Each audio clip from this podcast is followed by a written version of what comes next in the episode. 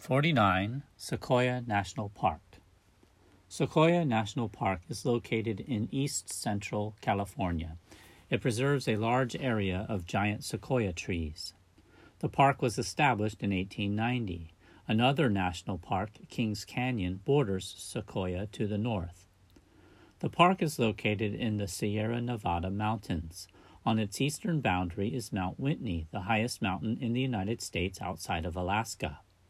It reaches a height of 4,418 meters. Other than the sequoias, the park includes such smaller trees as incense cedars, sugar pines, white firs, and ponderosa pines. The largest sequoia in the park is known as the General Sherman tree.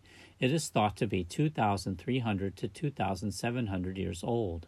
It is also thought to be the world's largest living thing. It stands in a section of the park called the Giant Forest, an area of about 13 square kilometers with many groves of big trees. A short drive from the Giant Forest is the underground Crystal Cave, which visitors can tour.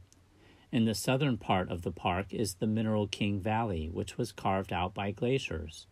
A large part of the park is a wilderness area. The park is open every day of the year, though some parts are not open in the winter months. Visitors can camp, hike on hundreds of miles of trails, and attend talks by park rangers.